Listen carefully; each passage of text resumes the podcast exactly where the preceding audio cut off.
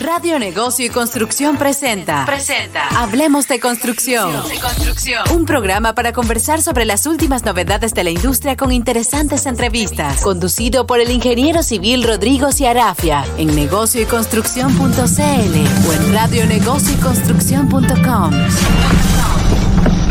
Escucha nuestra programación e interactúa en vivo con nuestros invitados a través de Google Play, LinkedIn, Facebook, Instagram, Twitter, YouTube y radionegocioyconstrucción.com. Hola, muy buenos días. ¿Cómo están? Un gusto saludarlos a todos los profesionales que están conectados en este momento eh, en Chile, Latinoamérica, Europa e incluso Asia. Eh, dos contactos que están hoy día mirando lo que vamos a hacer. Primero, bienvenidos todos los profesionales de la industria de la construcción de Chile, la TAM y el mundo al programa Hablemos de Construcción. Si eres arquitecto, constructor, ingeniero, técnico, maestro de oficio y cumples cualquier tipo de función en un proyecto, desde gerencia del proyecto, estudio, jefe de terreno, supervisor, prevencionista de riesgo, bodeguero, todos los que hacemos y desarrollamos la industria de la construcción, en cada programa vamos a compartir información que será relevante para el desempeño profesional y el éxito de los proyectos en los que participamos y de los negocios, ¿vale? Para que las organizaciones sigan creciendo eh, y para que siga habiendo más empleo, que es lo que más importa. Este programa está siendo transmitido en vivo desde la radio Negocio y Construcción, www.radionegocioyconstrucción.com y en simultáneo en todas las redes sociales de las plataformas de negocio construcción, Facebook, Twitter, LinkedIn, YouTube e Instagram. Bueno, además puedes descargar la aplicación de Google Play, Radio, Negocio Construcción, es decir, estamos llegando a todos lados.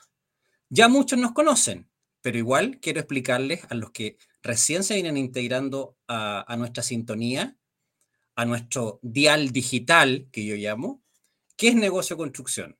Somos un medio de difusión creado por profesionales de la construcción para la industria de la construcción, con un foco muy claro, presentar una perspectiva completa, pluralista y siempre de valor en contenidos y de primera fuente, donde las personas son los protagonistas.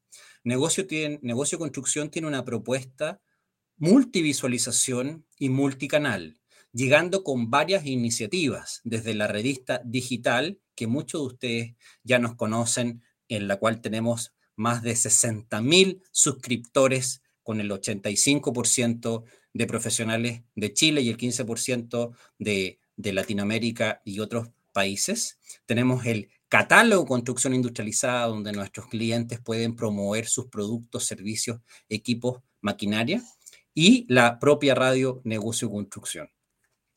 Bueno, ¿a qué vinimos hoy día? Hoy día estamos presentando un tema que es súper relevante, todo lo relacionado y lo que se avanzó en un ministerio que para mí es de los más importantes. Cuando uno empieza a analizar el Ministerio de las Públicas, el Ministerio de Vivienda, el Ministerio de Medio Ambiente, están generando un, triángulo virtuoso para el desarrollo de Chile y pueden impulsar de una manera espectacular la industria de la construcción. Y por esa razón es que hoy día tenemos a un invitado de lujo, Sebastián Gallardo, eh, que es el Ceremi de Medio Ambiente de la región metropolitana. Le quiero dar la bienvenida a Sebastián, para ver si está conectado ya. Hola Sebastián, ¿cómo estás? Hola, ¿cómo estás? Hola a todas, a todos que están conectados hoy día. Muchas gracias por la invitación. Qué excelente. Mira Sebastián, antes de entrar en materia a conversar sobre las actividades que tú desarrollas y todas las iniciativas que, lleva adelante el ministerio, acá es imperdible el, el ping-pong que hacemos de preguntas cortas y respuestas cortas con todos nuestros invitados. Nadie, nadie se salva, ¿vale? hemos problema, tenido, no hay problema. Eh, hemos tenido problemas con algunas respuestas porque se han quedado como pensativos cuando preguntamos años de casado, así que vamos a ver si está preparado el señor, ¿vale? Nombre completo primero. Sebastián Ignacio Gallardo Céspedes. Perfecto. Nacido. Eh, nació en Santiago, pero, pero desde, desde muy chiquitito en Lolol, en la sexta región. Ah, mira, qué interesante. Edad. 33. 33 años. Jovencito, yo tengo 46 años. No, se acabó el programa, nos vamos para la casa. Oye, hijo, ¿estáis casado? Casado, un hijo. Perfecto. Años de casado. Hagamos si responde rápido. Cuatro, casi cinco. Bien, bien, bien. Pero hay unos que han respondido cuatro años, seis meses, seis días. Esos son los que están más enamorados. tanto detalle no, tanto detalle no. Bien, hobbies, ¿qué te gusta hacer? ¿Qué te, tiene? Me gusta andar a caballo, me, gusta disfrutar de la naturaleza, disfrutar del campo específicamente y, preocuparme de mis plantas, de mis árboles, de, mi jardín. Eh, eso, eso, ese es mi hobby hoy día. Bien, qué bueno. Eh, ¿Comida favorita? Asado, el asado. Bien, Específicamente la punta ganso me encanta. Buena. ¿Y cómo preparas esa punta de ganso?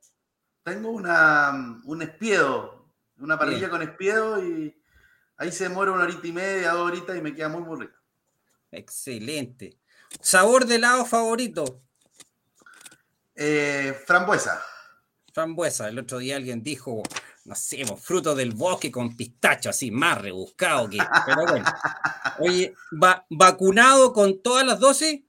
Con todas las dosis tres y ya eh, esperando mi turno para la cuarta. Bien, bien. Bueno, con la edad que tienes te van a vacunar como en agosto. Sí, no, si no te, no, no, no, no, espero que sea pronto.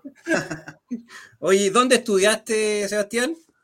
Estudié en el colegio en Santa Cruz, en el Instituto Regional Federico Razzuri. Bueno, un par de años también en una, en una escuelita de Lolol los primeros años y en la Universidad Gabriela Mistral. Bien. En Santiago.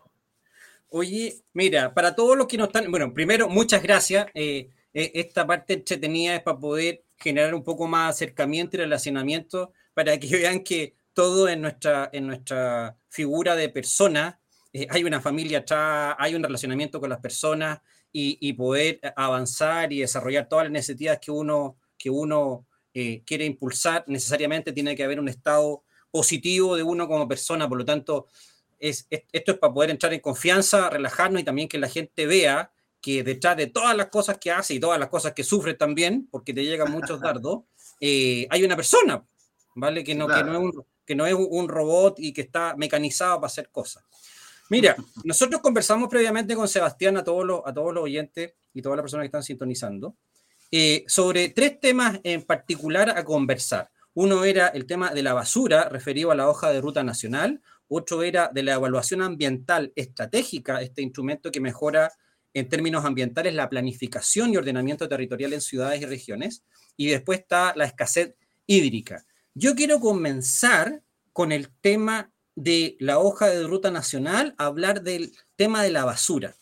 Pero más que hablar de la hoja de ruta, es los números son exageradamente grandes en la cantidad de 8 millones de toneladas que cada año generamos en residuos municipales domiciliarios.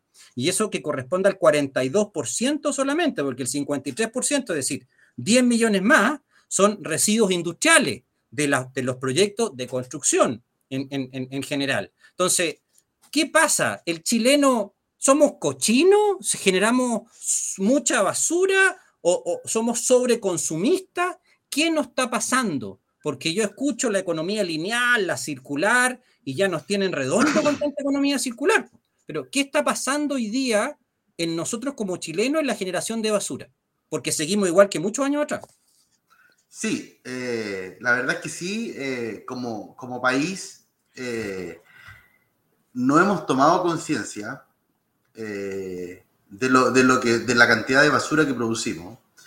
Eh, es una realidad que existe día en Chile a pesar de que hay políticas públicas que nos hacen avanzar eh, y que estamos emprendiendo un rumbo y, esta hoja de ruta es un poco lo que, lo que nos dice eso, a poder reducir considerablemente la, cantidad de, basura que generamos, de residuos.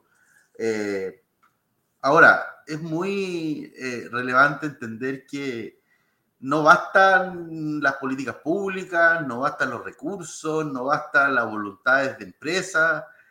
Eh, si en esta, en esta meta no nos incluimos como sociedad en general, eh, y todas y todos como ciudadanos, eh, no, no vamos a llegar a la meta y no vamos a reducir. hace muy poquito, este es un tema que está muy, muy en boga en estos días porque eh, una licitación que salió, eh, que, ha sido bastante polémica por la cantidad de, aumento en, los costos de las disposiciones finales. Eh, y es por una razón también muy sencilla. Nadie quiere tener un relleno sanitario al lado de su casa, mm. en su comuna, en su localidad. Eh, entonces ya hoy día eh, generan bastante molestia las personas que ya tienen hoy día uno eh, y muchos de ellos que están con una capacidad bastante al límite. y esto no tiene fin en el fondo en la medida de que nosotros no tengamos la capacidad de reducir. Muchas veces desde la comodidad de las ciudades no, se, no se aprecia la cantidad de, residuos que producimos. Yo tengo la posibilidad de vivir en el campo eh, y solo pasa un día a la semana el camión. Entonces, cuando el camión pasa solo un día a la semana, eh, tú te das cuenta la cantidad de residuos que produces. Eh, muchas veces, cuando se vive en Santiago, en un departamento, y no, quiero ser prejuicioso, ¿ah? solo estoy tratando de tomar una realidad de, algunas personas, pero que viven en un departamento que es muy fácil todos los días en la mañana tomar la poquita bolsita que se generó y, tirarla al lado del ascensor por estos ductos, eh, y uno de ahí se olvida de eso. Eh, chuta, eh, se pierde un poco la noción del daño que se genera. No, porque no sabemos exactamente lo que generamos.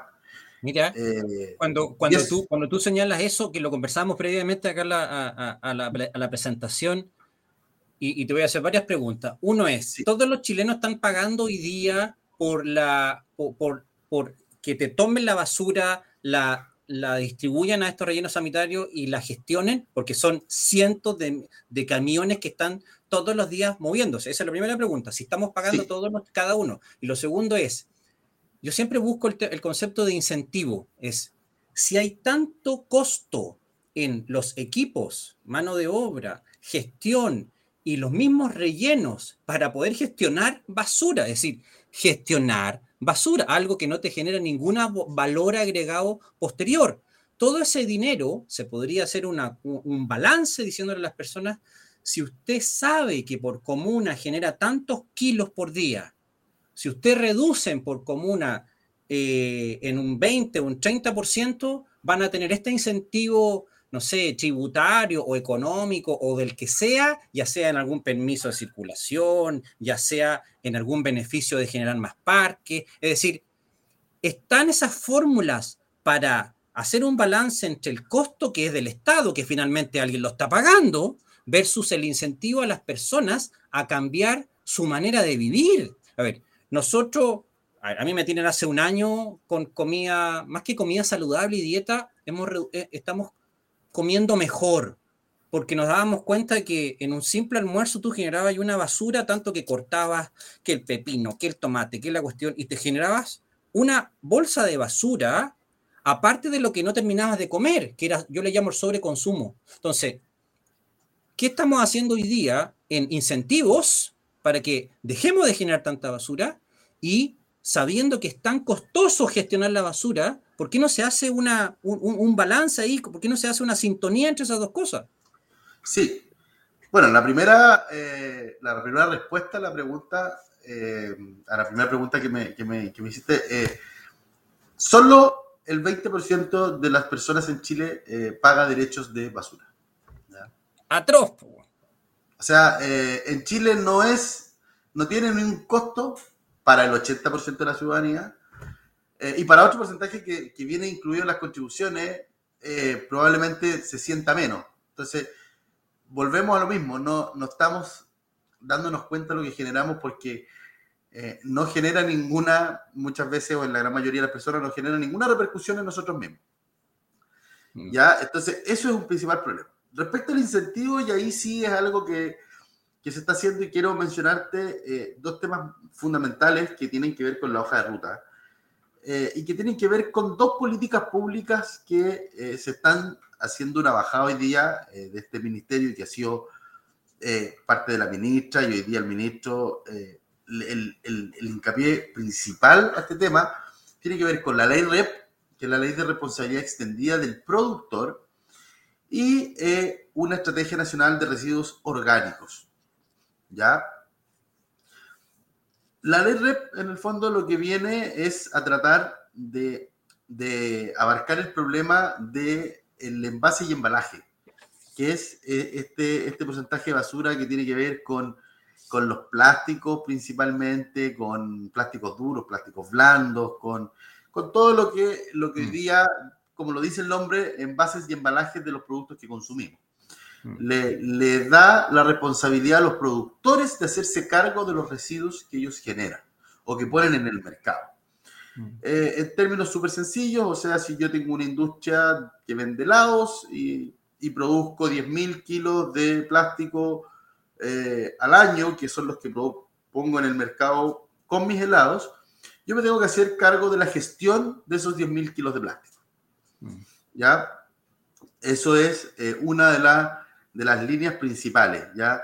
Eh, envase y embalaje hoy día corresponde a entre el 16 y el 20% de los residuos que se producen eh, en, el, en nuestra bolsa de basura, pensando en nuestra bolsa de basura. Y pensando también en esta bolsa de basura, eh, un porcentaje mayor a la mitad corresponde a residuos orgánicos. Y ahí es donde viene la segunda patita. Mm. ¿Qué hacemos con los residuos orgánicos? Eh, hoy día te voy a dar un ejemplo que me tocó verlo principalmente en una campaña que quisimos eh, hacer en el mes de diciembre. El 40% de lo que nosotros preparamos en la cena de Navidad solamente consumimos. Eso es un ejemplo, ¿ah? porque la cena de Navidad es como, es como el icono de una mesa llena de comida eh, donde definitivamente no se consume ni siquiera la mitad de lo que, de lo que cocinamos ese día en la noche. O sea, eh, pero, eso pasa todos los días, Sebastián. Yo te aseguro que en muchas casas, eh, yo le estoy enseñando a mi hijo a dejar el plato vacío, ¿me entiendes? Y obviamente porcionar bien lo que van a, lo que van a comer. Pero yo me acuerdo un año atrás, oye, era, era juntar la comida que quedaba de los platos, que, eso es basura, porque no, no, no la vaya, no todos hacemos el compost o algo que vas a hacer con la comida, ¿vale? Eh, pero era, era sobrante.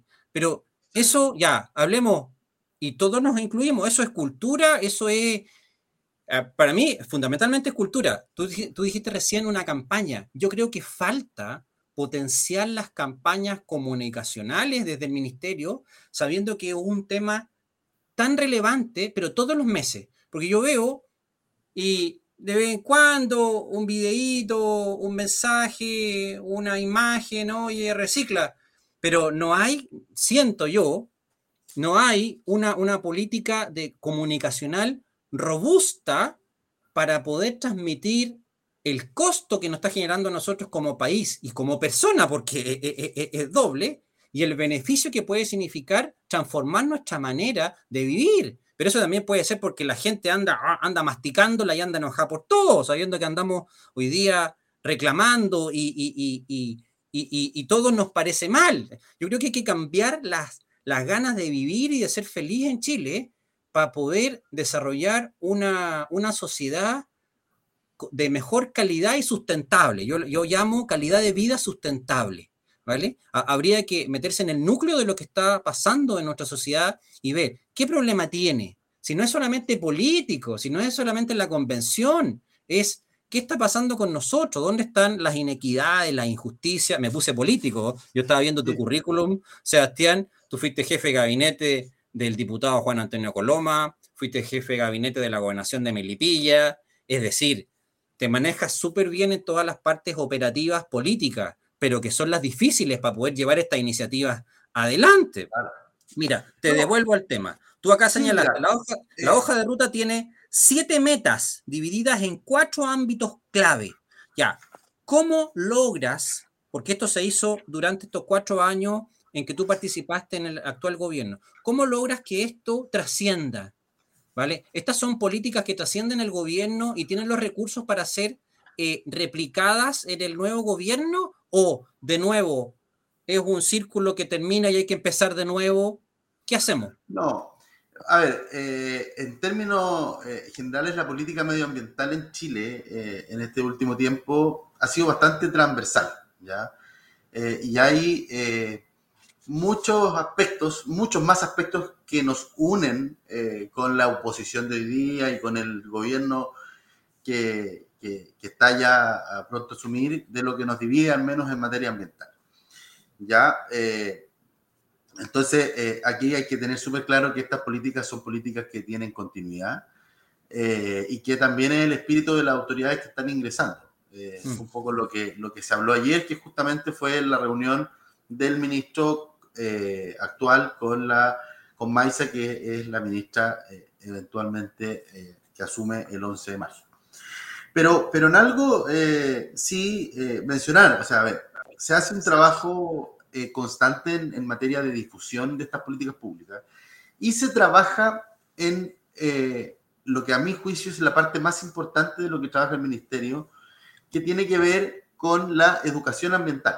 Y que eso enmarca todo, porque finalmente si no educamos, no sacamos nada con tener una política pública si no mm. tenemos ciudadanos que la apliquen. Entonces, ¿quiénes son hoy día los que nos hacen reciclar en nuestras casas?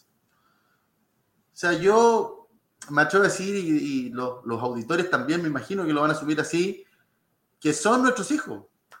Mm. Eh, y nuestros hijos no es que sean el futuro, son el presente. Y mm. lo decía ayer eh, una, activista ambiental muy jovencita que tiene 14 años, que estuvo en, una, en un live con el ministro Naranjo ayer. Eh, los jóvenes no son el futuro, los jóvenes son el presente, son los que hoy día están actuando en materia medioambiental, son los que nos ponen los temas en nuestras casas.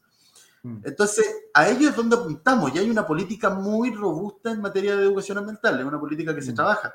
Es un poco más silenciosa porque no es algo en sí mismo, sino que va de la mano con todo, con todas las políticas públicas que se aplican. Entonces, eh, es ahí donde nosotros estamos eh, tratando de tomar este rumbo de economía circular, llevar a, poder hablar de economía circular en nuestro país en un porcentaje importante, no solamente eh, en, que sean casos pilotos donde está funcionando el tema de la valorización de los residuos. Mm. Eh, y lo que tú decías, o sea, el mejor residuo es aquel que no se genera. Mm. Entonces, la principal meta la primera meta es reducir. O mm. sea, podemos tener una estrategia nacional de residuos orgánicos que nos diga, ¿sabes qué? Los residuos orgánicos te voy a entregar una planta de compostaje o una compostera individual para que hagas compost en tu casa. Eh, o bien va a pasar un camión recolectando solo material vegetal para llevarlo a una compostera más grande en la comuna. Ok, pero lo mejor es no generar alimento, no generar residuos orgánicos, que por lo mm. demás no solo son eh, un porcentaje sobre el 50% de nuestra bolsa de basura, sino que además generan un daño irreversible en materia de cambio climático por los gases que, esto, que la, descomposición de estos productos generan en los rellenos sanitarios. Entonces, es un tema muy relevante eh, y además que los rellenos sanitarios hoy día, eh, hoy día, si bien es cierto, hay algunos casos en los que se valoriza, no se está valorizando el gas y este, estos gases que generan mucho daño y aportan lamentablemente al cambio climático, eh, son, eh, eh, son generados en los rellenos sanitarios y no se están valorizando tampoco. Entonces, ahí es donde como, como ciudadanos tenemos que empezar a tomar conciencia. Yo te voy a dar una cosita, un ejemplo, perdón que me extiendo un poquito, pero que, que me gustaría mencionártelo. Yo hace muy poquito conversé con un señor del campo, amigo de mi familia de toda la vida, y estábamos conversando andábamos de a caballo por unos cerros eh, y me, me gustó mucho ver cómo él se indignó cuando vio una lata de bebida, no sé, estaba como bien desgastada, tirada en el suelo. A ver, es una persona eh, que probablemente no tenga estudios, que no tenga, no sea muy, muy cercano a las redes sociales, que que no esté tan conectado con el mundo, pero alguien que del campo, que vive la naturaleza día a día, que vive como, que, siente en la, escasez hídrica, que es un tema que lo vamos a tomar en un ratito más, eh, y día a día lo sienten y que dijeron, no, o sea, esto ya no está bien. Antes a lo mejor en el campo la gente como que le daba lo mismo, no entendía muy bien. Hoy día eh, hay preocupación, y hay preocupación porque se está viviendo el problema, y eso es un poco el llamado a todos. O sea, mm. el problema del cambio climático llegó para instalarse, y a pesar de que nosotros no vivamos la sequía muchas veces porque damos una llave y nos llega el agua, eh, la sequía está presente y, y, no podemos esperar a que nos racionalicen el agua para darnos cuenta. Entonces, eso es un poco lo que, lo que quería también comentarte, que es una experiencia que me tocó vivirla más, más como, como mi vida personal que, que, laboral. Mira, entonces, en, en, resumen, acá hay, una frase, estoy, eh, me encantó el, lo que tú participaste en la edición de, de julio respecto al tema de, los residuos. Y dice, nosotros mantenemos una lógica tradicional de extraer, producir, consumir y votar. Y, y en resumen, para, para poder lograr cambiar de tema, es, primero hay un aspecto cultural que tenemos que cambiar. Y, la, cultura se cambia desde la casa, desde los colegios, es educación y machaca con mensajes. Eso se complementa y se, y se refuerza con incentivos, que, que, oye, si tú me das, hoy día todos estamos viviendo así, es muy poco la voluntad propia para poder avanzar. Primero, a, no ser que sea una política muy potente en, eso, en ese desarrollo de voluntad propia por transformar la manera de vivir. Pero el incentivo está claro, si hoy día los costos son tan amplios en gestionar basura, oye, podemos reducir esos costos y en la equivalencia de esa reducción generar incentivos para las comunas que más lo necesitan. Eh, yo creo que es un, súper tema. Si este tema después lo llevamos a la Perdón, que se me quedó algo en el tintero muy cortito, perdón, perdón, perdón. Pero mira, eh, respecto al incentivo, que lo iba a tocar y por algún motivo se me, se me desvió.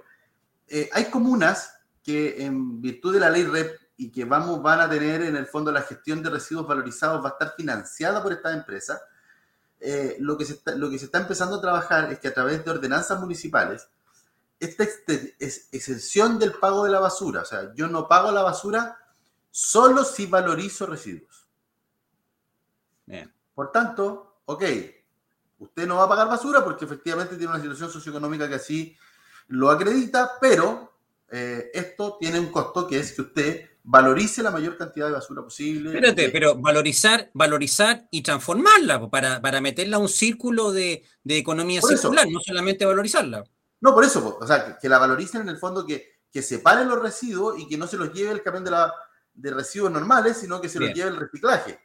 eso es. Bien, bien. Con eso hoy día eh, podemos llegar a un porcentaje muy importante de valorización de residuos. Oye, ¿y qué pasa a uno se entusiasma con los negocios. ¿Y qué pasa si junto con haber tantos camiones de basura, parte de ellos, no nuevos, parte de ellos se transforman en camiones de reciclaje? Es que esa es la idea. Y que en vez de que pasen dos o tres veces a la semana, un día a la semana el de basura y otro día el de reciclaje. Y te aseguro que llenamos el camión de reciclaje. Te lo, bueno, hay que inventar eh, espacio. Esa es la idea.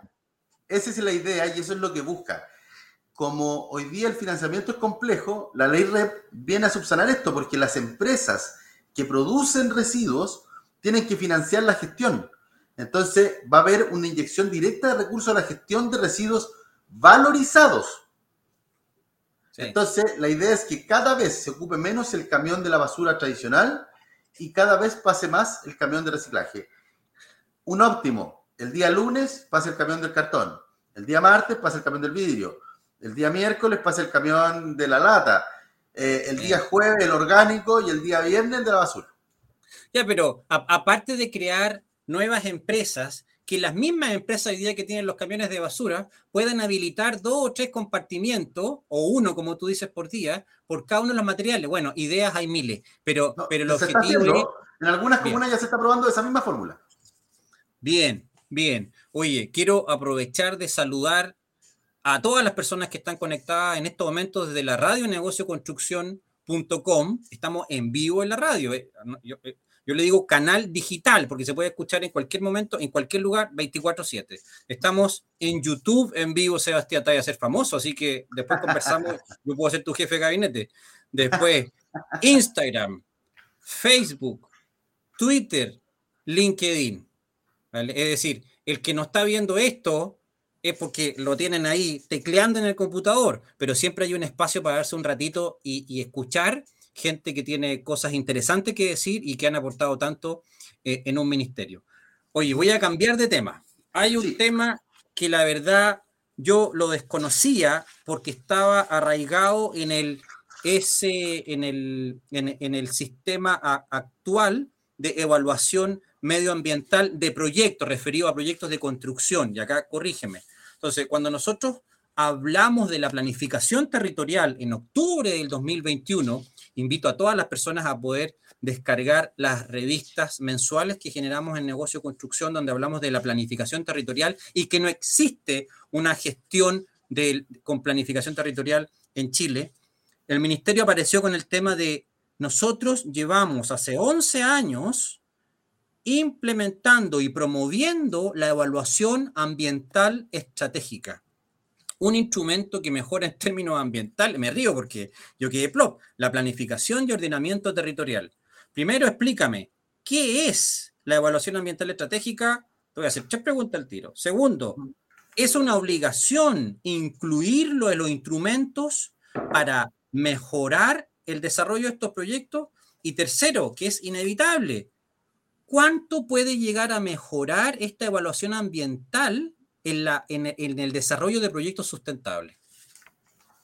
Ya, lo primero que es una premisa que al menos a mí me gusta recalcarla, que yo creo, y es mi opinión, eh, que no se puede entender algo como desarrollo si no es sustentable. ¿ya? Eh, si creemos que podemos separar los conceptos, no. Si el desarrollo, para entenderlo como desarrollo, hay que entender que es sustentable. Ya no, no, existe hoy día un, un, concepto que uno puede decir, no, esto yo lo estoy desarrollando, pero no es sustentable, pero es desarrollo, no. Eh, mm. no a, mí, a mi entender, eh, eso ya no es desarrollo, porque si pensamos en desarrollo, tenemos que pensar también en qué es un desarrollo para las futuras generaciones. Y las futuras generaciones, si algo no es sustentable y algo eh, termina siendo autodestructivo, no, no es lo que, lo, que, lo que se busca, ¿ya? Y en esta línea es que la planificación de las comunas y de las ciudades y las regiones tiene que ir muy bien focalizada, ¿ya? Y muy bien trabajada. Eh, existe, si bien todavía, mucha burocracia respecto a los temas de ordenamiento territorial, de los cambios de uso de suelo. Eh, hay temas que, que, de repente ya, el campo, ya la ciudad llegó al campo, pero eh, no se pueden tener servicios por cierta discrepancias de ordenamiento territorial. Y ahí es donde se está generando un problema constante, eh, porque a mi entender también el Estado ha llegado un poco, un poco tarde por la burocracia eh, en, esta, en esta materia. Pero hay un tema que como ministerio nosotros trabajamos constantemente y que de hecho como Ceremi nos toca trabajar, eh, que es la evaluación ambiental estratégica, que es la que tú me mencionabas, y que tiene que ver con que cualquier cambio al uso de suelo, cualquier cambio eh, a este ordenamiento territorial tenga que pasar necesariamente por eh, los análisis medioambientales. Mm. ¿ya? Este proceso de, cualquier proceso de cambio de uso de suelos pasa principalmente por el Ministerio de la Vivienda. Pero el Ministerio de la Vivienda automáticamente hoy día lo hace pasar por eh, una evaluación ambiental estratégica que es la que nosotros aprobamos y que tiene que ver con que, a ver, esto es lo que yo quiero, yo quiero un desarrollo en esta materia, en tal lugar específico del territorio. Entonces ahí es donde eh, nosotros como ministerio y con todo el equipo profesionales que, que hay detrás, evaluamos si medioambientalmente es sustentable este cambio de uso de suelo. Hmm. Eh, si existe eh, una, una línea de cuidado con el medio ambiente en lo que se busca generar. ¿ya? Eso es un poco lo que se, lo que se está tratando de hacer. Pero solamente, solamente aporta y evalúa el cambio de uso de suelo o en un proyecto en un proyecto estándar de cualquier tipo se tiene que hacer una evaluación estratégica. Eso No, tiene que ver cuando hay cambios en el ordenamiento territorial. ¿Ya? Ya. Ahora, muchos proyectos y muchas veces los más relevantes, los proyectos más relevantes de construcción, pasan por evaluación ambiental estratégica porque necesitan un cambio de uso de suelo. Ya. Un ejemplo súper práctico. Eh, si se quisiera hacer un estadio de fútbol en una zona agrícola, generalmente uno busca espacios amplios para poder hacer un estadio de fútbol. Probablemente se busque una zona que esté con uso de suelo agrícola. Si quisiéramos hacer un complejo deportivo muy grande, eh, necesitaría un cambio de uso de suelo que le permitiera eh, poder instalarse ahí, en esa zona. Y en ese cambio de uso de suelo tendría que entrar sí o sí a una evaluación ambiental estratégica. ¿Pero es obligatorio? ¿Es obligatorio, Sebastián? ¿O hoy día pueden haber proyectos que, habiendo gestionado un cambio de uso de suelo, no tengan evaluación ambiental estratégica? Al, hueso con la pregunta. No, eh, hoy día el Ministerio de, Vivienda, eh, todos los cambios de uso de suelo pasan por evaluación ambiental estratégica. Ya, listo. Entonces, eh, ¿y, y, qué, ¿Y qué sucede? En esa evaluación se fijan condiciones nuevas de mitigación o incluso se puede llegar a decir, oye, no se puede hacer cambio de uso de suelo. ¿Qué ha pasado en estas evaluaciones? que se han realizado. No, no, sé, no, no es, no es como el sistema de evaluación ambiental que en el fondo eh, tiene que mitigar o hay como una, una especie de, de, ping-pong con, el, eh, con un titular de una obra. No es el caso, ¿por qué? Porque acá eh, no se está hablando de la obra en sí, sino de lo que se busca proyectar de uso de suelo en, cierta, en cierto territorio. Entonces, es antes este proceso. Por tanto, no hay un sistema de mitigación. Lo que se establece es si es sustentable si medioambientalmente eh, va en una línea correcta este cambio de uso de suelo, de lo contrario se rechaza. Se. Ya, interesante, interesante. ¿Y esto cómo, se está, a ver, solamente el ministerio lidera esta evaluación o se está transmitiendo a las diferentes instituciones y municipalidades capacitarlos para que hagan esta evaluación? ¿Está centralizado o ya se está globalizando el que se desarrolle esto en forma regional? se capacita para que los proyectos ya vengan con una especie, no, no sé si estudio, pero sí una, una preevaluación, en el fondo, eh, que no llegue acá un proyecto, una evaluación ambiental estratégica que, que de frentón sea eh, inviable.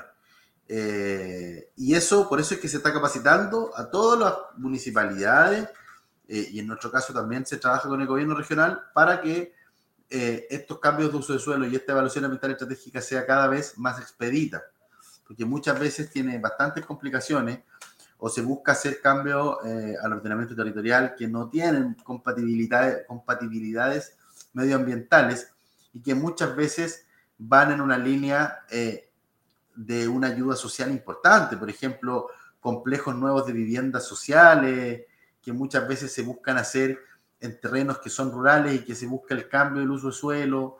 Eh, solo como a modo de darte un ejemplo, esa es una realidad que hoy día se da y que se buscan eh, este, esta, este, este, este esta evaluación ambiental estratégica eh, y que muchas veces se tienen que hacer esfuerzos importantes para lograr una aprobación hmm. porque no están cumpliendo tan bien medioambientalmente. Entonces, ahí es donde yo quiero reforzar esta idea que te decía inicialmente. Lo que buscamos es que haya desarrollo, pero que sea sustentable. Hmm. Ya, hmm. Eh, que no sea un desarrollo que termine eh, hipotecando el futuro de las nuevas generaciones. Eh, y por eso es importante que, que, en los cambios del ordenamiento territorial también vayan en esta línea, vayan con una vocación medioambiental y sustentable, porque de lo contrario es muy poco lo que se puede hacer. Bueno, este es un segundo tema súper interesante. Hemos hablado de la basura y de la gestión de la basura. Hemos hablado de esta evaluación ambiental estratégica, que es un tema muy técnico, pero que aporta bastante a que al desarrollo territorial tenga una visión y una mirada sustentable, que, que yo creo que mucho manoseo de la palabra sustentable, pero poco la cargamos en la espalda para entender el beneficio que tiene para nosotros, para nuestra familia y para el futuro de nuestra, de, de, de nuestra sociedad. Y antes de echar al, tercer tema, que es el de escasez hídrica, quiero de nuevo recordarles a todos que estamos en vivo desde la radio negocioconstrucción.com. Eh, somos empresas negocio construcción con radio, catálogo y radio, es decir, somos un medio de difusión multicanal y multivisualización y el objetivo es llevar contenido de valor y de primera fuente a todo Chile, de la industria de la construcción, de las industrias que se complementan con la construcción. ¿Para qué? Para que hagamos un mejor país. Ese es el objetivo. Recuerden que estamos en vivo en todas las redes sociales, en Facebook, en Twitter, en Instagram, en YouTube, en LinkedIn. Esto es, es, fabuloso. Es decir, si estuviéramos haciendo hoy día la política de comunicación de gestionar residuos, nos iría, pero fantástico. Paso el dato al ministerio. Oye, oye, escasez hídrica, el desbalance que nos deja la sequía en Chile. A ver, cuando uno habla de la sequía, hablemoslo con mayor perspectiva. Si no llueve, si hace 10 años tenemos un, un nivel de precipitaciones en déficit, en promedio, súper en déficit, esto es razón de que nuestra tierra se está transformando y tenemos que adaptarnos o que el impacto de lo que estamos haciendo como Chile está generando una transformación de nuestro territorio que tenemos que reaccionar lo antes posible, porque si esto es, este planeta, oye, lo que hay que hacer es medida para reaccionar frente a esto, me que es inevitable, ¿vale? Ahí no me queda claro cuánto, en función de todos los estudios y todos estos grupos que hablan que se juntan de la ONU, grupo intergubernamental de expertos sobre el cambio climático, eh, independiente que es súper difícil responder lo que te estoy diciendo, igual quiero saber tu opinión, eh, pero ¿qué estamos haciendo a nivel del Ministerio de Medio Ambiente para poder atender este tema de la sequía, ¿vale? O, o le echamos la culpa hasta las mineras, que oye, que no dejan bajar el agua y por eso estamos haciendo las plantas desaladoras. A ver, ¿qué está pasando hoy día con el uso del agua, Sebastián? y qué está pasando en medida para que puedan regarse todas las áreas que pueden generar un desarrollo agrícola y que generen sustento a lo que estamos viviendo, si de eso se trata. Sí, mira, Rodrigo, aquí eh, yo primero quiero ser eh, súper justo y yo trato de hacer hincapié en esto que es muy importante. Eh, hay grupos que hoy día culpan eh, a las mineras, otros que culpan a la agricultura, eh, y así a las distintas eh, vocaciones productivas que hay en nuestro país de una crisis hídrica.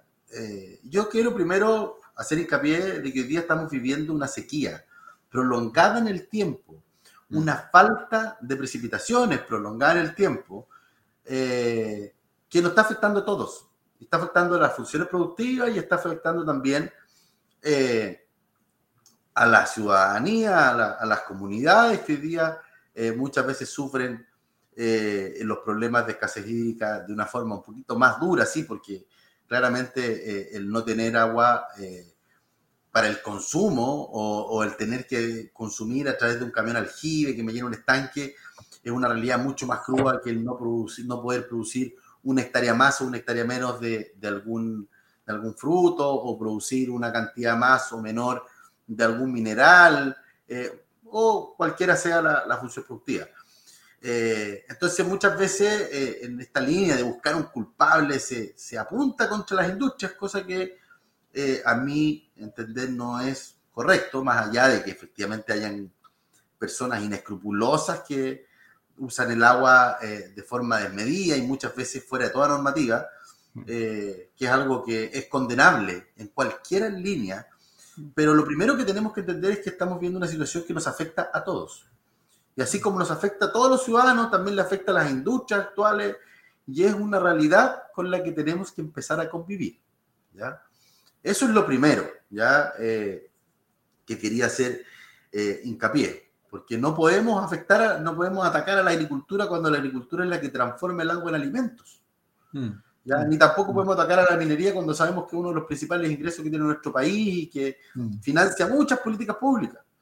Eh, y así sucesivamente. Aquí, más allá de que hay empresas detrás, eh, acá hay funciones productivas y en una cadena de producción que en nuestro país funciona y funciona bastante bien y que gracias a eso hemos llegado a ser hoy día eh, lo que somos. Eh, tenemos una agricultura que por lo demás es muy valorada en el mundo entero.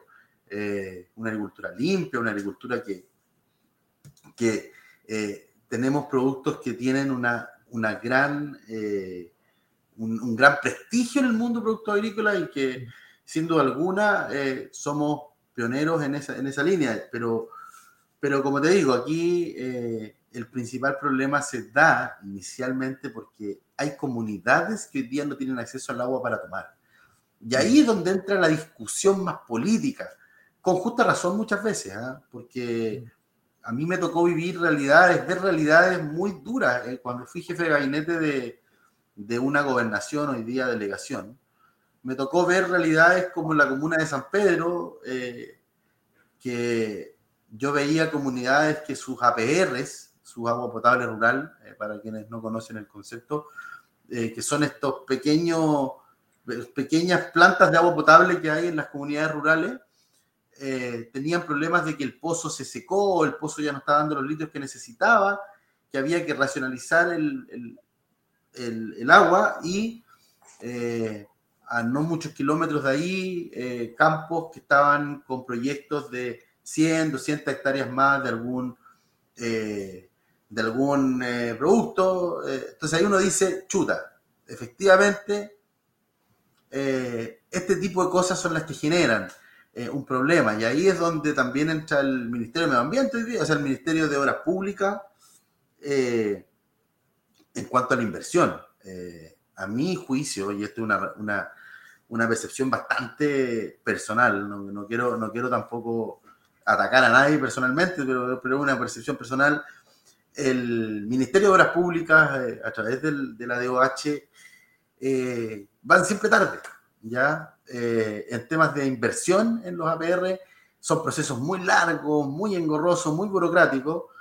Eh, y solo así como para entender, el campo igual ha crecido, hay mucha gente que está yendo a vivir al campo y pasa que eh, se genera una ampliación de una agua rural. O sea, si hoy día hay 200 socios, al día siguiente, o sea, vamos a hacer un proyecto porque hay 50 personas que no tienen agua, entonces nuestro proyecto va a ser para 250 personas se demoran tanto los proyectos que cuando el proyecto está listo, ya hay 100 personas más viviendo.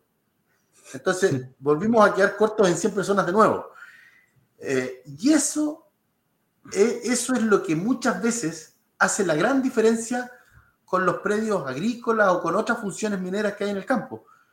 Que, el, que un pozo sin agua, ok, eh, pincho la napa, hago inversión inmediata y mejoro la situación del agua Ahora, ahí es donde hace falta comunicación, mm. en las comunidades, con los campos agrícolas muchas veces. No estoy diciendo que esto sea en general, que sea muy común, pero sí se da. Eh, en algunas comunas específicamente a mí me tocó verlo y la verdad es que es una realidad bastante cruda. Pero eso, eso que tú acabas de decir, Sebastián, está, linkeado y, increíble cómo se empiezan a, cruzar los temas. Eso es planificación, eso es visión o gestión integral de la planificación territorial. Es decir, si yo sea futuro que ya sea impulsando o generando una tendencia para que se ocupen espacios nuevos, se generen nuevas ciudades, se generen nuevos polos donde vivan personas, si yo sé que estoy apuntando a eso y hago una apuesta y se puede hacer hasta un piloto, yo ya sé con antelación que van a vivir 400 personas, 400 familias, perdón, en un lugar determinado. Y lo que tú acabas de decir de los 250 a los 300 o 200 a 250, ya lo tengo previsto. Entonces, más que más, que el que, sea un ministerio o no tiene la culpa, puede que el sistema no esté permitiendo hacer una planificación territorial con visión de largo plazo, porque siempre estamos al spot, al día a día nomás. Ya, ¿cuántos hay hoy día? 20. Ya, listo, asignemos los recursos a los 20, ¿para qué vaya a gastar para generarlo para 60? Mira, es, es, tan grave, es tan grave el tema de la escasez hídrica. Yo entiendo que en Chile tenemos 320 y tantas comunas. Hay 104 comunas en Chile que están bajo el decreto de escasez hídrica. Es decir, un tercio, Sebastián, un tercio eso, pero es escasez hídrica. La gente, quiero que expliques qué significa un decreto de escasez hídrica. Y 23 de ellas están en la región metropolitana. Es decir, en la región donde vivimos, ¿cuántos? 5 o 6 millones de personas hoy día, hay 23 comunas que están con un decreto de escasez hídrica. Pero espérate, pero a todos nos llega el agüita cuando abrimos el grifo. Entonces, entonces, ¿qué, significa primero un decreto de escasez hídrica? Para que la gente entienda y le tome el peso. Claro, lo que pasa es que un decreto de escasez hídrica es una figura que además eh, se da para poder liberar recursos de forma más, más fácil a las comunidades que se ven afectadas. porque muchas veces uno lo ve, tú, mismo dices, nosotros en Santiago seguimos abriendo la llave, tenemos agüita fresca, la llave maravilloso, fría por lo demás, eh, que no es la realidad de las zonas rurales. ¿ya? De estas 100 comunas, un poco más de 100 que están con el de escasez hídrica, 23 son de la región metropolitana. Eh, y principalmente son las comunas rurales de nuestra región. Eh, que además producen el alimento para toda la región.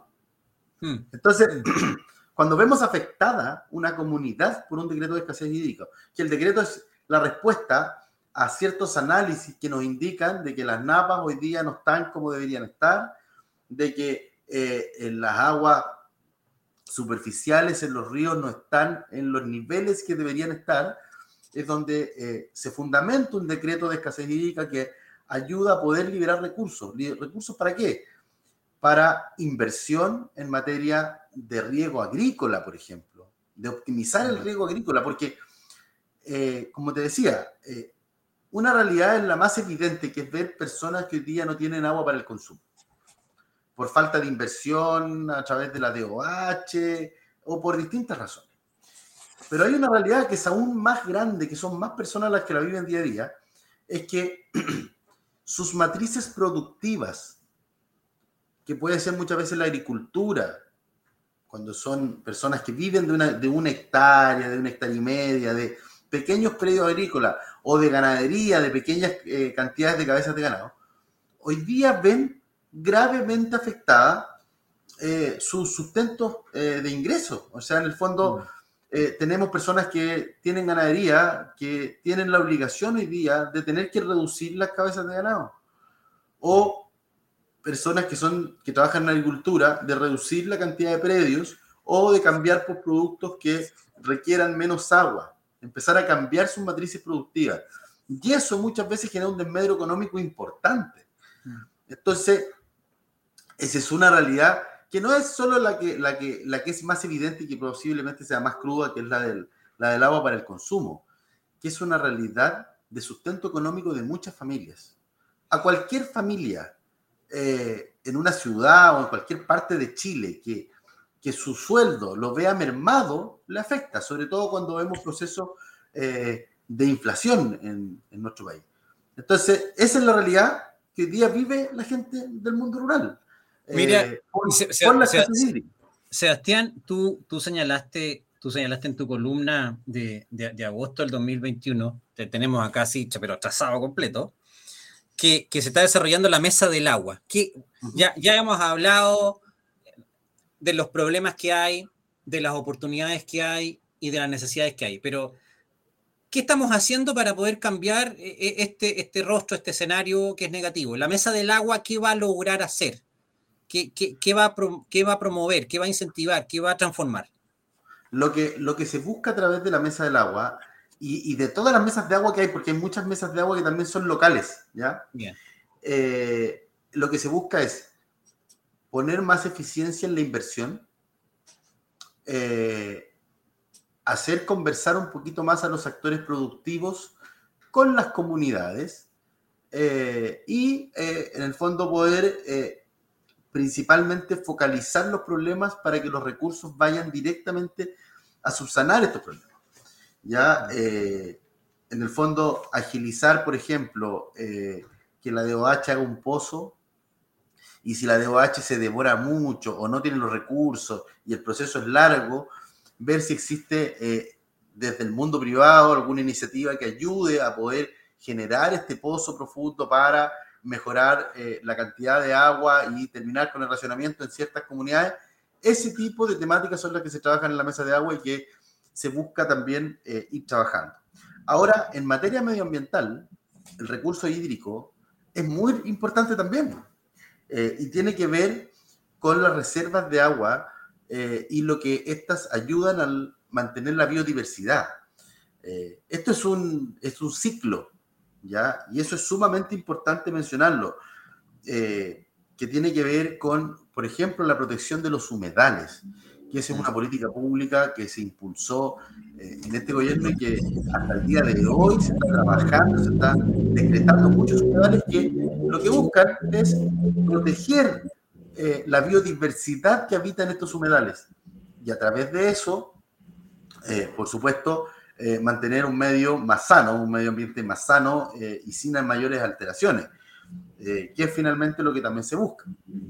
Y, aparte que un, un, simple humedal, que hay varios en Santiago, en la región metropolitana, te generan un espacio de, tipo parque para que tú puedas ir con tu familia a compartir un rato y salirte de esta selva de cemento. Es decir, eh, eh, eh, un humedal, en vez de irse cientos de kilómetros, puedes tener cercano a ti un lugar muy acogedor para compartir, dar un paseo, que los niños vean esta biodiversidad de flora, de fauna. Entonces, de nuevo, en, los en, el primer tema que vimos de los residuos y, este tema de los humedales y también de la escasez hídrica, falta machaca de, de transmitir los costos que nos están generando y los beneficios que pueden significar el cambiar y transformar nuestra manera de vivir. Yo creo que, que falta transmitirlo, así como cuando nosotros éramos más jóvenes, eh, nos, nos pasa, a mí me pasaron, todavía me acuerdo en el colegio, educación cívica o, de alguna forma me, orientaban en los, en los temas más generales de la sociedad. Hoy día te dicen si es optativo. No, oye, ¿quiere usted tener un ramo que le enseñen algo de educación cívica y todo? No, me voy a educación física. Así, somos más cómodos. Entonces, falta entender, yo creo que a toda nuestra sociedad, en el sistema en el que estamos que no es solamente de exigir y reclamar, sino también ver que hay deberes y responsabilidades. Yo creo que falta bastante de eso. Oye, Sebastián, mira, es increíble, pero estamos llegando a los 59 minutos de compartir entretenido. Podríamos estar varias horas más conversando. Eh, yo te quiero agradecer por este ratito que participamos conversando estos tres temas tan importantes que es lo de la hoja de ruta y especialmente los residuos domiciliarios. No entramos en los residuos de la industria de la construcción, eso para un, para un programa aparte. Un programa completo, ¿ah? Exacto, con, con, varias etapas, ¿sí? de 9 de la mañana a 6 de la tarde, seminario virtual. Está, buena la idea, podríamos hacer algo, algo entretenido. Después el tema de la... Feliz de apoyarlo. Eh, acá se, se trabaja todo el tema del RC y, y todo lo que tiene que ver con residuos industriales, así que feliz de acompañarlo y, si es necesario poder capacitar eh, a, gente de la construcción en esta línea, porque finalmente este es un aporte para todos. Aquí. Mira, yo, bueno, tú, tú tocaste el tema, tú tocaste el tema. Eh, para mí, yo digo que es posible construir con cero residuos. Y estamos haciendo lo mismo en las basuras domiciliarias que en los proyectos de construcción, que estamos gestionando eh, yo no es que esté, bueno, tú le diste dardo a la DOH, ya te pusieron la foto tuya y están jugando con los dardos ya, así, olvídate que te van a tener de... no, pero, pero no, es la DOH, sí, es, la burocracia en general. ¿ah? Sí, sí, te, la, estáis sacando, si ya quedó claro ya que le diste... Oye, entonces es lo mismo con la gestión de residuos, le damos machaca al resultado, ya, gestionemos los residuos. Oye, pero si en etapa temprana podemos desarrollar un proyecto en que evitemos estar haciendo tanto residuo. Y yo soy convencido que son los procesos constructivos los que nos generan residuos y esos procesos son planificación. No, me diste cuerda, pero tranquilo, me, voy a cerrar la cuerda porque si no me empiezo a hablar de los prefabricados y me multan. No, me dejan hablar de prefabricados, no me, multan. Oye, Sebastián. Ese es tu, emprendimiento, ¿no? mira, qué bueno que lo señala. Oye, esto no está preparado. Sí, yo formé hace tres años una, una oficina de ingeniería, consultoría en construcción industrializada con prefabricados de hormigón que se transformó en constructora y ahora estamos dando los pasos para transformarnos en inmobiliaria. ¿Por qué? Porque estamos viendo que las empresas patrocinantes eh, no están entendiendo el beneficio de construir más rápido frente al déficit habitacional. No están, el MIMBU no está tomando el beneficio de construir con cero residuo y, en vez de construir en un año 100 casas de un proyecto, se pueden hacer en la mitad de tiempo. Eh, entonces, falta, también es crítica hacia mí y hacia mi empresa, falta transmitir los beneficios que tienen las transformaciones que ya hoy día eh, eh, traen de tecnología, nuevos métodos constructivos, nuevas maneras de gestionar, que tú lo decías con la basura el que se transforme un camión de basura y que un día no venga el de basura y venga el de reciclaje, Oye, eso es fantástico. Yo, yo no tengo, yo de flojo, de flojo, personalmente, no tengo un tarrito aledaño, generamos poca basura, lo admitimos, hace un año que lo hemos disminuido bastante, pero con reciclaje. Los cartones los colocamos al lado de la basura, entendiendo que se los podrían llevar ellos, pero yo también debería hacer autocrítica y decir, oye, esos cartones, en vez de se los llevar a la basura, se los debería llevar el camión de reciclaje. ¿Me cacháis? A, todo nivel sucede el cuánto uno tiene que aprender para transformar la manera de vivir y relacionarse con el sistema. Si esa es la. Perdón, la, perdón la pregunta, Rodrigo, si no quieres no me la contesta, pero ¿en qué comuna vives? Yo estoy en Colina. En Colina. En Colina, en Colina. Y, solamente, y tenemos, hay un camión de reciclaje que tienes que pagarlo, ¿vale? Eh, y hay, si es que uno decide, y también está el camión de, de basura normal. Entonces uno dice, ¿y por qué debería pagar? Mira, ¿por qué debería pagar yo el camión de reciclaje si estoy pagando el retiro de mi basura? ¿Por qué no se gestiona mejor la basura que yo estoy eh, botando? Y más encima, ¿qué incentivo recibo yo hoy día que estoy generando mucho menos basura que antes? Entonces, entonces uno también, así, ah, ah, chuta, ¿quién, ¿quién, me lo paga a mí? ¿Me, es, que, es, es, muy importante, mira eh, y solo para complementarte nomás, eh, la ley REP empieza, entra en vigencia en el 2023. Ya. Eh, la idea es que en el 2023 tú no pagues por tus residuos reciclados.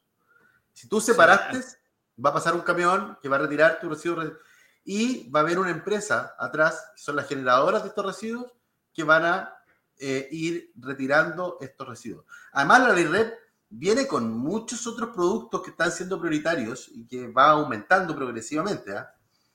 Baterías, neumáticos, la ropa. Pero mira, si tú haces una encuesta, si tú haces una encuesta en el, Ministerio de Medio Ambiente hacia, hacia las redes sociales, que la, tú sabías que la ley REP iba a tener este beneficio hasta 2023, te firmo que el 90% de la gente te va a decir no tenía idea. Te lo firmo. Entonces ahí está el tema de, de, focalizar las, yo le digo políticas, porque esas son las palabras, políticas comunicacionales para los temas que más importan. Pues si uno ya a veces se cansa de ver tanta política que dijo una cosa, que dijo la otra, pero ¿dónde están las cosas importantes? Las cosas importantes son las que hemos acabado de hablar, que van a permitir que nosotros tengamos un desarrollo como sociedad para, para más decenas de años. Sebastián, mira, es como, yo le decía a, mi equipo, esto como almorzando en la 13, podríamos estar, pero hasta el almuerzo hablando. Eh, Sebastián, ha sido súper entretenido esta, esta conversación. Yo te quiero agradecer para los que nos están escuchando. Eh, es una simple preparación de, de, los temas que vamos a hablar, pero cuando uno se empieza a relacionar de esta manera es porque está en sintonía, es porque lo que quiere es, es transmitir contenido y un mensaje para que la gente diga, chuta, yo puedo cambiar la forma en que estoy haciendo las cosas.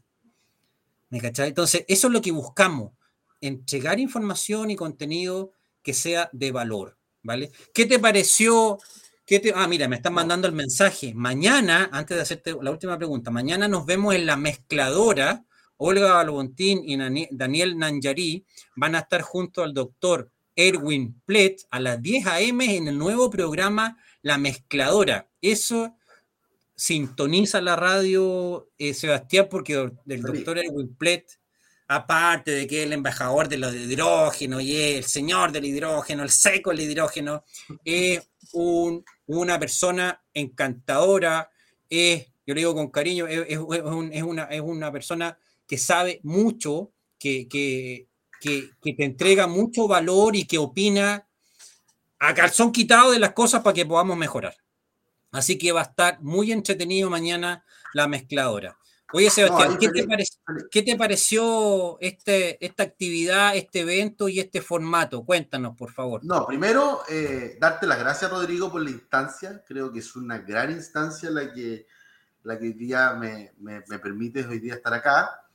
Eh, hablar un poquito sobre los temas que tú mismo decías. Son los temas eh, que muchas veces la gente los ve como un adicional, pero que quienes estamos acá sabemos que son lo más fundamental, ¿ya? Mm. Que sin la presencia y sin el trabajo en estos temas, eh, posiblemente eh, nuestra tierra no tenga un futuro, mm. al menos con nosotros en ella. Y es por eso lo, lo importante de, de, estas instancias de conversación. De hablarle también a una industria que, que también se ha ido evolucionando en esta materia. Cada vez son más las inmobiliarias o las constructoras que tienen subgerencias de sustentabilidad, gerencias de sustentabilidad, eh, que trabajan con las comunidades en las cuales están interviniendo. Eh, y esa es la línea. Esto mm. se trata de trabajar con el medio ambiente, se trata de hacer eh, trabajos que sean sustentables socialmente también con las comunidades. Mm. Y es un poco el llamado a seguir trabajando en esta línea, a seguir fortaleciendo esta área que si bien no es la construcción en sí, si bien no es muchas veces la innovación y todo, eh, es lo que da la rentabilidad social y lo que hace que los proyectos sean valorados social y medioambientalmente hacia el futuro. Mm. Eh, y es un poquito lo que, lo que también nosotros a través de las políticas públicas tratamos, eh, de hacer que, que, tengamos una ciudadanía empoderada en materia medioambiental y que trabaje por sus temas trabaje por los temas que, que, le competen día a día, por ejemplo, lo, lo, que hablábamos respecto a economía circular. Así que, Rodrigo, yo quiero agradecer eh, de verdad la instancia. Aprovechar también esta instancia, eh, bueno, nosotros somos autoridades que ya estamos de forma saliente. Eso, eso te iba a preguntar, ¿qué va a hacer de Sebastián Gallardo? Porque está en pleno cambio de, de, sí. de, de mando. ¿Qué, ¿Qué va a hacer de ti? A ver, hay varias ideas, varios proyectos que tengo en mente. Todavía no tengo definido lo que voy a hacer, eh, la verdad. Eh, estoy eh, muy focalizado en hacer un cambio eh, de autoridades que sea bien completo, bien republicano, que, que, esté toda la información disponible para que las políticas por las que hemos trabajado tanto eh, se mantengan en el tiempo, a pesar de que hay equipos profesionales que no tienen que ver con el gobierno de turno, que están detrás y que trabajan arduamente. Y. Así que yo agradecerte, como te digo, la instancia. Yo hoy día, como te digo, no, no, sé todavía lo que voy a hacer, no tengo claridad. Tengo algunas ideas, algunos proyectos, algunas propuestas. Eh, también desde el mundo privado, otras cosas que tienen que ver con un poco más de desarrollo de cosas más personales. Va, va a aparecer eh, la Fundación Sustentable Gallardo, así. No, ahí, ahí como te digo, estamos viendo qué hacer, pero, pero, pero el, el mundo del medio ambiente me ha abierto un mundo gigantesco eh, mm. que quiero agradecer porque es todo un mundo eh, y, y, lo fundamental que esto va a ser para el desarrollo eh, es clave eh, y es un poco lo que tenemos que entender. Así que espero mantenerme en el área, feliz eh, buscar eh, bien dónde, no sé todavía, como te digo, no, no, tengo claridad de lo que voy a hacer, pero, pero ahí estamos. ¿ah?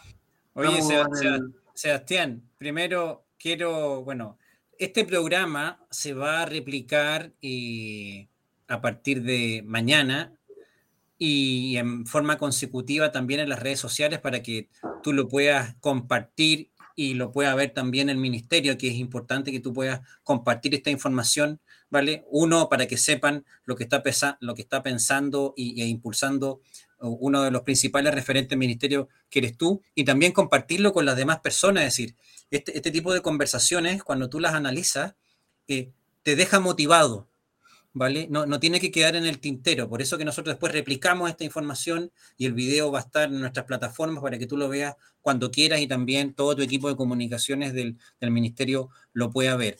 Yo le quiero dar las gracias a todas las personas que han estado conectadas desde la radio negocio construcción.com, en todas las redes sociales, en Instagram, en Twitter, en, Facebook, en LinkedIn, en YouTube. Es increíble, Sebastián, pero estamos. Con, una, con una multivisualización y multicanal, espectacular para poder llevar este contenido que si no lo alcanzaron a ver ahora en vivo, lo van a poder ver en cualquier momento a partir de mañana. Y repito la invitación a todos que mañana doctor Erwin Plet, el embajador del hidrógeno en Chile, ¿vale? Eh, que es una excelente persona y muy entretenido, va a estar con Daniel Nanyarí y Olga Balbontín en el primer programa La Mezcladora. Sebastián, un abrazo para ti.